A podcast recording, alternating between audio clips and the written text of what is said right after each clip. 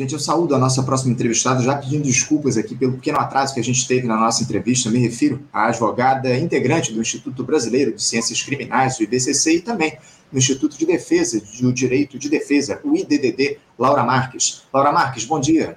Bom dia, Anderson. Bom dia a todo mundo que nos assiste. É um prazer estar aqui com você mais uma vez. Prazer é nosso, Laura, te receber aqui no nosso programa mais uma vez. Muito obrigado por você se dispor a esse diálogo, esse papo aqui com a gente no nosso programa, Laura.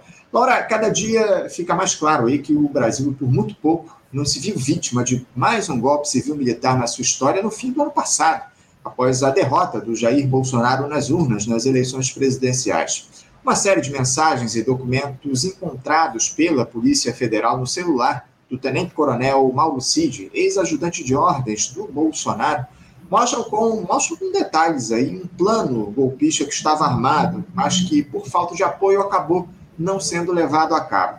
Havia diálogos entre o Mauro Cid e o então subchefe do Estado-Maior do Exército, o coronel Jean Lavar Júnior, com frases do tipo: o presidente vai ser preso, ferrou, vai ter que ser no voto. Pelo amor de Deus, faz alguma coisa e convença o 01 a salvar esse país. Enfim, esse era o nível do diálogo dessas figuras. Um dos documentos encontrados, inclusive, o, o Laura, é intitulado Forças Armadas como Poder Moderador. Nele é apresentado um plano baseado numa tese controversa em que militares poderiam ser convocados para arbitrar conflitos entre os poderes, ensinando aí uma espécie de passo a passo para esse golpe. Laura, não restam aí muitas dúvidas em relação aos planos desse pessoal, a ousadia dessa turma aí não respeitava limites. Como advogada, Laura, como é que você avalia toda essa trama que envolve aí militares do alto comando, enfim, é, gente que se achava dona do poder aqui no nosso país? Fala um pouquinho a respeito de todo esse imbróglio e de, dessas descobertas que foram feitas pela Polícia Federal no celular do Mauro Cid, por favor.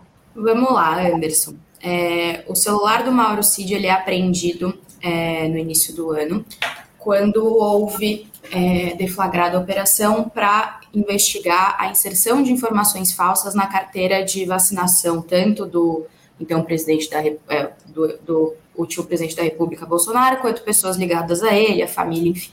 E aí dessa dessa apreensão foi feita, né, a, a, o laudo do, do, celular e a partir disso obteve-se acesso às conversas é, do, do Mauro Cid.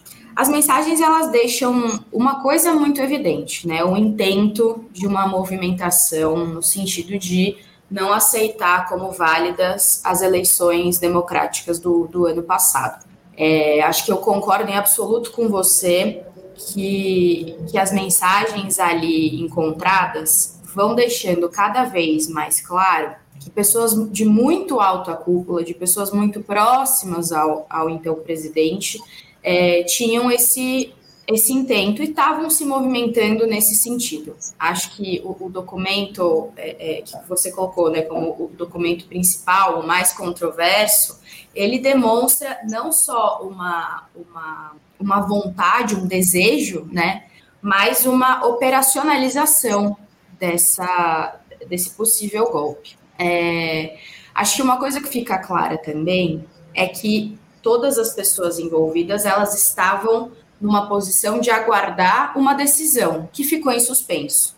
É, acho que o que me, me, me, pegou lendo, principalmente, é a pressão do, do, do Lavande de tentar entender com, com, com o Cid quais eram os próximos passos. Ele orquestrando e trazendo elementos e trazendo conversas com outras pessoas. Então, ele fala até do, do, do Rude sobre o exército. Olha, o, o acabei de conversar aqui, saindo do, de um dos, dos QGs, e se o, o presidente quiser, o exército está com ele, se não for a alta cúpula, pelo menos as, as categorias de base. Então, era uma organização que estava esperando única e exclusivamente um, um ok. Eu acho que é isso que a gente consegue é, é, depreender da leitura das mensagens. O que não fica muito claro, e isso a gente vai ver com, com o desenvolver e com se tiver mais mensagens, é de fato é, se houve um ok do presidente. Porque o que a gente tem nessas mensagens é toda essa expectativa, a criação da expectativa. Que é, o Lavande ele fala muito, Cid, é, fale com o 01, a gente precisa dele, ele precisa dar o ok. Mas nas mensagens, ao menos o que a gente tem acesso agora, o ok ele, ele ainda não, não veio, né? Ele não uhum. claro. Então, da minha leitura, até como, como advogada, mas mais do ponto de vista político, é claro que a expectativa é que se encontre é, é, é, é a responsabilização direta do, do, do, Bolsonaro. Até o presente momento a gente não teve. E é o que eu sempre venho aqui falar, Anderson, super chata, mas com relação à presunção de inocência, que é claro que os indícios são de que havia é, é, um envolvimento de toda a alta cúpula, que nada estava sendo tratado ou organizado é, é, é, a revelia do Bolsonaro. Mas, pelo menos até agora, a gente não teve nenhum elemento que demonstrasse inquestionavelmente a, a ciência e, mais do que a ciência, né, o, o dolo, a intenção por parte do, do então presidente. Entendo. Então, não, sem dúvida alguma, não há nada, uma prova contundente nesse sentido, como você muito bem coloca, ainda que tudo indique aí que o Bolsonaro estava absolutamente ciente de, do que vinha acontecendo aí no seu entorno. Agora, o, o Laura, eu tenho dito aqui que o bolsonarismo ele só não conseguiu levar à frente aí os seus planos golpistas graças ao caráter improvisado aí com o qual eles agiam. As concertações eram muito precárias, eles agiam aí mais na transpiração do que na inspiração. Era quase tudo na base do grito, com pouco intelecto. Diante disso, Laura, por que, que os órgãos de Estado não foram capazes de perceber essa movimentação atentatória que se dava no interior das Forças Armadas, no próprio Executivo? Era apenas porque houve lá essa captura dos órgãos com a Polícia Federal por parte do bolsonarismo? Ou há um problema grave na inteligência do Estado brasileiro para se antecipar a esses planos criminosos? Olha, Anderson, essa é uma análise bastante complexa. É, eu, acho, eu acho algumas coisas. A primeira delas é que eu tenho uma, uma posição muito crítica a essa análise é, sobre o bolsonarismo, de que ele é improvisado, de que ele não passa por inteligência. E por que, que eu tenho essa análise crítica? Porque eu acho que a gente aprendeu na marra que, na verdade, eles têm método sim. Porque se assim não fosse, a gente não teria vivido quatro anos daquele governo. E mais do que quatro anos daquele governo, a gente não teria vivido quatro anos de um governo que, pelo menos para nós da oposição, foi um completo despautério, mas que perdurou os quatro anos. Uhum. Então, eu acho que é uma análise errada, que a esquerda tem que ter muito cuidado, de partir da premissa de que o bolsonarismo é anencéfalo desorganizado. Eles têm método. Dito isso, com relação à ausência de inteligência, é, com com relação à falta de, de melhor repressão a esse intento, eu também sou muito cautelosa. Pelo seguinte, é, eu acredito que a bem da verdade é que houve sim uma estruturação de inteligência para combater esse intento. Porque se assim não fosse, ainda que a gente tenha vivenciado o lamentável evento do 8 de janeiro, se a gente se, se, se, se agora o governo, né, mas então a oposição, é, ou até a própria Polícia Federal, os órgãos de controle, estivessem em absoluto, um, alinhados com o intento golpista, ou dois, é, desatentos ou desinteressados quanto a coibir um golpe de Estado, talvez a gente tivesse vivido um golpe de Estado. Uhum. Eu acho que, é, é, por mais que tenha havido o lamentável 8 de janeiro, a forma como, aí sim, o governo é, lidou do 8 de janeiro em frente demonstrou alguma estruturação de resposta, demonstrou que existia sim um, um preparo para que aquilo viesse a, a, a, campo. Então, eu acho que coloco essas duas ponderações, Anderson. Primeira, acho muito. Até porque, uma outra observação: Jair Bolsonaro deixa de ser presidente e perdeu muita força, isso é fato. Agora, o bolsonarismo, que, que, que é, passa por ele, virou um. O que para mim é muito triste, a gente chamar um movimento com o nome do Jair Bolsonaro, eu acho que é, enfim, mas é, o bolsonarismo ele está aí, ele está dado. É, então, acho que a gente tem, que ter cautela para avaliar como falta de método, falta de organização. Eu acho que, na verdade, eles são muitíssimo bem organizados, eu acho que eles têm método e a esquerda precisa estar tá, é, constantemente atenta e criando formas de, de, de combate. É, acho que eu respondi a sua pergunta. Sim, não, per perfeitamente. Agora, o, o Laura, uh, chama a atenção aí que o, o Mauro Cid, ele, segundo a Polícia Federal, reuniu documentos com o objetivo de obter o suporte jurídico e legal para a execução de um golpe de Estado. Isso, entre aspas, palavras do próprio inquérito lá da Polícia Federal. Segundo, esse documento, o Mauro Cid compilou estudos que tratam da atuação das Forças Armadas para a garantia dos poderes constitucionais e GLO, garantia da lei e da ordem. Os textos tratam, abre aspas, da possibilidade do emprego das Forças Armadas em caráter excepcional, destinado a assegurar o funcionamento independente e harmônico dos poderes da União, por meio da determinação do presidente da República. Fecha aspas. Toda essa discussão, Laura, gira aí em torno da, daquele artigo 142 né, da Constituição Federal que versa sobre as atribuições das Forças Armadas com a interpretação de que elas poderiam atuar como poder moderador. Laura, uh, diante de todo esse imbróglio aí que a gente vem observando ao longo desses últimos tempos, essa que é a verdade, eu queria que você nos dissesse o que, que apresenta de fato esse artigo 142 da Constituição de 1988, se seria necessário, caso possível, se modificar o texto dele para que não reste, para que não restasse qualquer tipo de dúvida em relação à sua interpretação.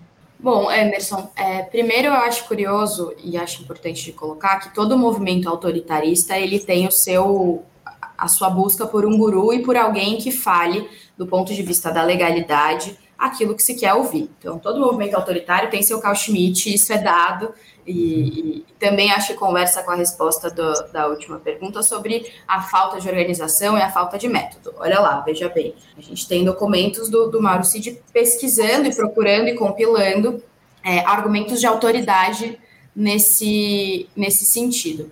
É, de, modo, de modo geral, é, o que eu acho importante aqui de, de de trazer é que o, o, o artigo 142 da, da Constituição, ela, ele basicamente dispõe quais são as, as atribuições das Forças Armadas, Marinha, Exército, Aeronáutica, é, e a partir de, de como nasceria a autoridade suprema para é, defender a pátria, né? Garantir os poderes constitucionais, enfim. Agora, quando você me pergunta se caberia uma revisão desse artigo, se a gente teria que.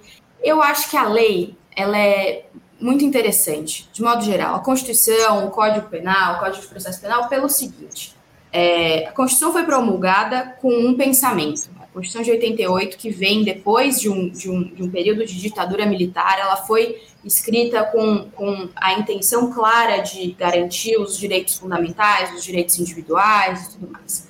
Só que a lei, ela é, enquanto letra da lei, ela é estável. Uhum. Ela está escrita e está dada. A interpretação que vai se dar a isso é muito lindo de ver o quanto a democracia e, e, e, e o sistema de justiça ele vai se modulando. Então, quando você me pergunta se seria o caso de alterar o artigo 142, de pensar melhor depois do que a gente viveu, eu, sinceramente, não, não sou uma defensora desse, dessa modificação. Por quê? Porque eu acho que não há, de verdade, eu não acho que há modificação capaz de prever a forma como a sociedade se organiza e modula e lê e interpreta a, a, a, a letra da lei. Entende? Então, eu acho que, é, primeiro, interpretar o 142 como autorização para que a Marinha, o Exército tome o poder e se sobrepasse ao presidente da República no contexto que a gente viu em 2022 é interpretação e, e na minha visão é uma interpretação errada. Na minha visão não cabe. Mas tem é o que a gente diz sobre cada movimento autoritário ter seu Carl Schmitt. Vão ter defensores do, do, do autoritarismo que vão ler o mesmo texto legal e tirar outra interpretação. Então, eu acredito que a mudança na letra da lei não seja o caminho, de, muito honestamente, porque acredito que essas interpretações elas vão do seu interlocutor e podem vir mesmo com o artigo sendo alterado. Acho que não é por aí. Entendo, entendo. Agora, o, o Laura, após essa a descoberta aí desse, desse plano golpista, o, esse, o tal do coronel Jean Lavar Júnior, ele teve aí a, nomeação dele para a representação diplomática do Brasil nos Estados Unidos em Washington anulada pelo comandante do Exército, general Tomás Paiva. A partir dessas descobertas, ô Laura, uh, uh, como é que fica a situação desses militares? Uh, os que foram flagrados aí em planos golpistas poderiam aí eventualmente ser expulsos das Forças Armadas? Uma eventual prisão deles só poderia ser definida pela Justiça Comum a partir daquela decisão tomada pelo ministro Alexandre de Moraes, ministro do Supremo Tribunal Federal, há algum tempo atrás. Fala um pouquinho a respeito dessa situação dos, dos militares envolvidos nesse plano? Bom, a gente tem desde 2021 a lei é, dos crimes contra o Estado Democrático, né? Então, foi criada essa lei, super importante, ainda mais pelo que a gente viveu. A situação desses militares, no primeiro momento, eles vão responder a, a procedimentos disciplinares, administrativos disciplinares, dentro da, da, da corporação, e depois, se, se assim entender, responderão por, por crimes. Da última vez que eu vim aqui, a gente conversou sobre essa questão de puxar competência, justiça militar, justiça comum. A gente está vivendo um momento agora muito interessante quanto a isso. Você faz referência à decisão do ministro Alexandre de Moraes nesse sentido. É, então, a gente tem que analisar os artigos a que eles vão responder, é, analisar a pena. E quando você me pergunta, eles podem vir a ser presos? Pela lei dos crimes contra o Estado Democrático de Direito, pela pena abstrata prevista, é possível a, a, a pena de prisão. É um longo processo, assim como eu expliquei agora, porque primeiro tem o interno da corporação, depois um processo que tramita ainda aqui na justiça comum, com instrução, é, oitiva de testemunhas, etc. Mas no final, é, pelo artigo onde, pelo artigo no qual eles podem estar em, em cursos, a pena pode chegar a ser de, de prisão, sim. Uhum. Entendo, entendo. Ô, ô Laura, é, a gente vai continuar acompanhando aí todo esse processo que tem se dado aí é, de investigação lá da Polícia Federal, com acompanhamento do Supremo Tribunal Federal, enfim. Agora, Laura, eu, eu queria mudar um pouquinho de assunto, porque, mas continuando ainda nessas ações da Polícia Federal, porque na última quinta-feira, após uma autorização do Supremo Tribunal Federal, agentes da PF estiveram aí em endereços ligados ao senador Marcos Duval, Podemos, do Espírito Santo, inclusive no gabinete dele, lá no Senado, cumprindo mandados de busca e apreensão foram apreendidos materiais como computadores, pendrives e telefone celular do parlamentar. O Marcos Duval ele é investigado por obstruir investigações sobre os atos golpistas lá do 8 de janeiro. Esse cidadão aí é mais um daqueles mergulhados em polêmicas, né, o, o Laura? Já tentou aí colocar o Alexandre de Moraes no centro de uma suposta trama golpista do Jair Bolsonaro, dizendo que havia denunciado ao magistrado esse episódio. Enfim, recentemente ele publicou, inclusive, nas redes sociais dele, que seria um relatório da Agência Brasileira de Inteligência, a ABIN, enviado ao Congresso Nacional com informes disparados via WhatsApp sobre os atos lá do 8 de janeiro. O senador atacou mais uma vez, inclusive, o Alexandre de Moraes, Laura, sobre essa operação, porque parece que, inclusive, foi o próprio ministro do Supremo que pediu, por conta própria, a busca aí eh, e a apreensão ao qual o Marcos Duval foi, foi, foi alvo no pedido da PF, já estava, inclusive, há quase dois meses, com o magistrado, não constava essa, esse pedido de busca e apreensão. Na verdade, constava a solicitação de prisão do parlamentar ou afastamento dele do mandato no Senado. Laura, essa operação da PF lá no gabinete do Marcos Duval, no Senado, ela se deu dentro da lei? Esse pedido de busca e apreensão feito pelo Alexandre de Moraes sem a solicitação da PF ou do Ministério Público, ele está correto na tua avaliação? Como é que você vê, como é que você observa essa ação dos policiais na última quinta-feira contra o senador Marcos Duval? Olha, Anderson, é... primeiro, com relação até o pedido de prisão por parte da Polícia Federal e o ministro não ter autorizado, está completamente correto. Todo pedido de prisão que emana da polícia, seja federal, seja civil, vai passar pela mão de um juiz que vai avaliar se os requisitos estão, é, é, é estão respeitados e a partir disso vai definir ou não a prisão. Então, veja, se o ministro Alexandre entendeu que não cabia prisão naquele momento, é, ainda bem, fico feliz, porque demonstra que o, o, o pedido de prisão está passando por uma análise criteriosa. Uhum. Sobre a busca e apreensão não ter emanado nem do MPF, nem da Polícia Federal, é, e se o, se o, ministro Alexandre estaria correto ou, ou errado, sinceramente eu não, não me sinto é, é, capacitada para avaliar, mas faço um, um, um comentário como advogada criminalista.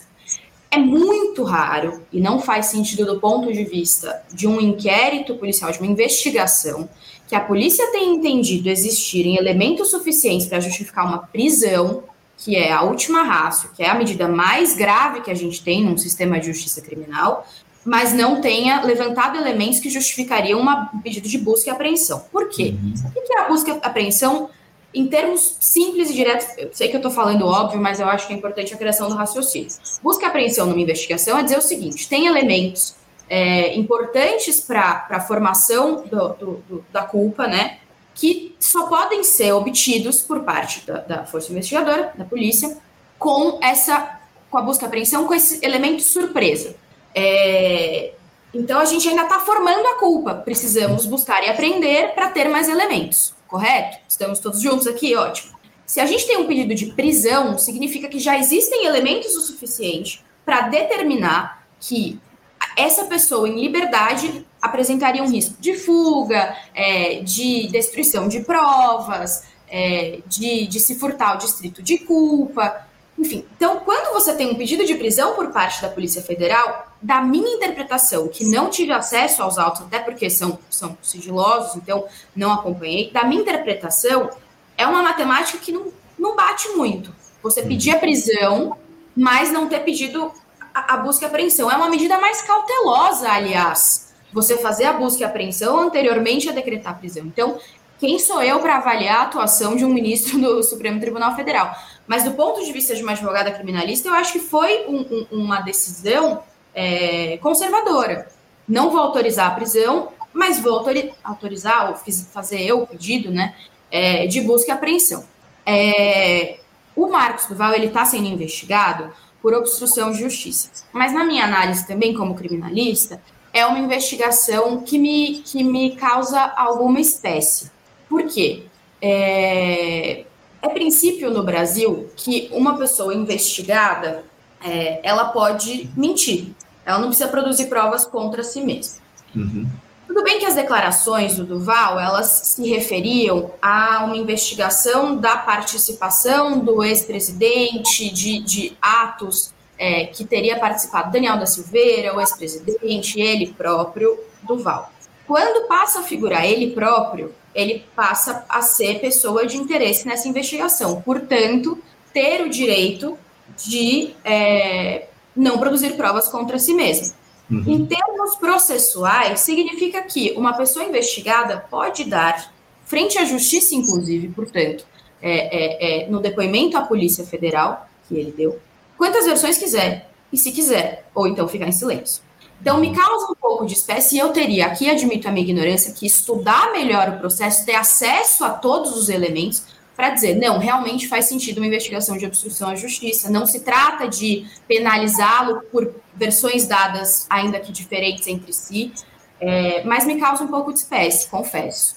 Laura, para a gente fechar aqui o nosso papo, é, eu também gostaria de te ouvir sobre esse projeto aí aprovado, a jato lá pela Câmara dos Deputados, que pode até, que pune até com prisão, pena de prisão, quem discriminar pessoas politicamente expostas.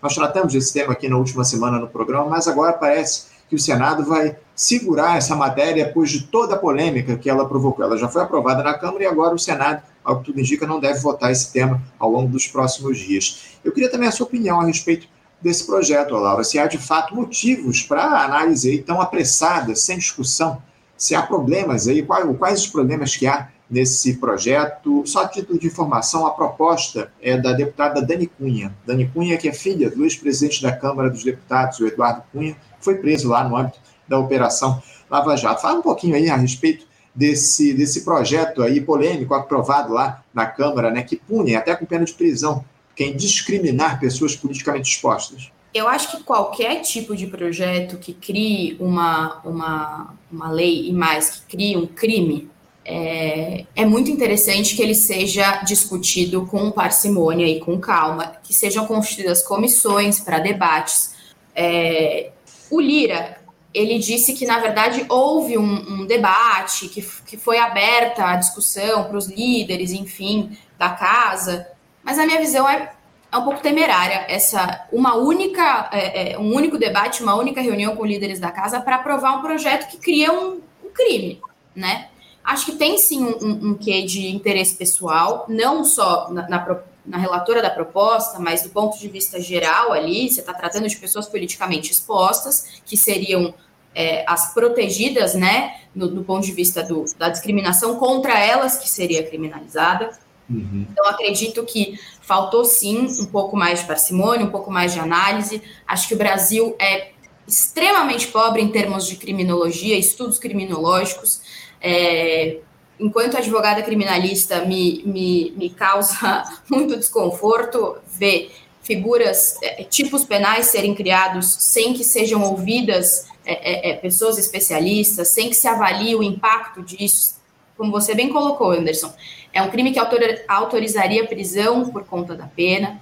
Então, realmente, acho que foi muito apressado e, e, que bom que o Senado vai dar uma segurada. Do ponto de vista do que significa esse tipo penal, acho que é interessante. Acho que pode, acho que pode dar uma, uma, um jogo legal. Por quê? Primeiro que não se trata só de pessoas é, é, é, politicamente expostas, o projeto como dado, tá? Lógico que o, o, o, sujeito principal é esse, mas eu fui ler a proposta como dada e ela abrange um, um pouquinho mais. A ideia seria, talvez até como você citou que o Eduardo Cunha, né, preso na Lava Jato, a Dani Cunha, filha dele, é, mas eu acho que é sim um, um, projeto de lei que vem dessa ressaca lavajatista, uhum. do que a gente viu na prática, e eu falo como, como advogada que atuou é, as, principalmente as instituições financeiras, haja vista o número de pessoas envolvidas na Lava Jato, haja vista a magnitude do esquema que foi desvelado, as instituições financeiras, por uma questão de compliance e de é, é, é autodefesa e autoproteção, começaram a impor limitadores e sancionadores fortíssimos para pessoas é, não só investigadas na Lava Jato por força de decisão judicial, não por aí, mas para pessoas politicamente expostas, para sujeitos que a instituição financeira entendia como é, é, é, expostas e que poderia lá na frente vir a responder a alguma investigação. E você acabou criando é, uma verdadeira discriminalidade, uma, discri, é, uma, uma, enfim, uma proteção ali das uhum. instituições financeiras, mas que discriminava de forma, é, de forma geral essas pessoas. Eu acho que é um projeto de lei interessante, da minha análise, que precisa ser é, analisado com mais calma, até porque você cria um crime. Então, acho que, do meu ponto de vista, é, é essa a resposta. Sem dúvida, sem dúvida. É, esse, esse projeto trata aí das pessoas politicamente expostas, envolve parentes de políticos, também pessoas ligadas ao judiciário, enfim, uma série de, de, categorias, como você muito bem colocou, e a gente fez esse ataque, fazendo esse acompanhamento muito perto, mas tudo indica, isso aí deve acabar ficando preso lá parado no Senado Federal, não sei quando é que isso vai, vai à votação lá. Porque parece que o, o Senado se coloca aí como uma casa que se antepõe às decisões da Câmara dos Deputados, enfim, o, o Arthur Lira e o Rodrigo Pacheco estão em rota de colisão, os presidentes da Câmara e do Senado. O, Senado, de alguma forma, tem atuado com um pouco mais de responsabilidade em relação a temas sensíveis aqui no nosso país nos últimos tempos. Laura, eu quero te agradecer muito a tua participação conosco aqui no Faixa Livre. Muito obrigado por você nos atender mais uma vez aqui no nosso programa. Te desejo, acima de tudo, uma ótima semana de trabalho e deixo um abraço forte. Muito obrigada, Anderson. Tchau, tchau, até a próxima. Um abraço, até a próxima. Conversamos aqui com Laura Marques. Laura Marques, que é advogada e membro também do Instituto Brasileiro de Ciências Criminais, o IBCC, e do Instituto de Defesa do Direito de Defesa, o IDDD, e tratou aí conosco a respeito uma série de questões relacionadas aí a, ao judiciário no nosso país, temas importantes. Inclusive, a gente vai ter essa semana lá a, a votação né, no TSE, no Tribunal Superior Eleitoral, do impeachment, do, impeachment, olha só, da, da inelegibilidade do presidente, do ex-presidente Jair Bolsonaro, enfim, os ministros do TSE vão se debruçar sobre as denúncias que foram feitas aí em relação àquela reunião que ele teve lá no Palácio do Planalto com embaixadores, enfim. Então, aí, esse tema vai ser discutido na próxima quinta-feira. A gente vai tratar ainda dessa questão aqui no nosso programa. Você, ouvinte do Faixa Livre, pode ajudar a mantê-lo no ar. Faça sua contribuição diretamente na conta do Banco Itaú, agência 6157, conta corrente 99360, dígito 8. Esta conta encontra-se em nome do Sindicato dos Professores do Município do Rio de Janeiro e região, o Simpro Rio, uma das nossas entidades patrocinadoras, mas seus recursos são destinados exclusivamente para o financiamento do nosso programa. Você pode fazer sua doação de qualquer valor, utilizando também a nossa chave Pix, que é ouvinte@programafaixalivre.com.br. Sua contribuição é fundamental para a manutenção desta trincheira progressista no ar.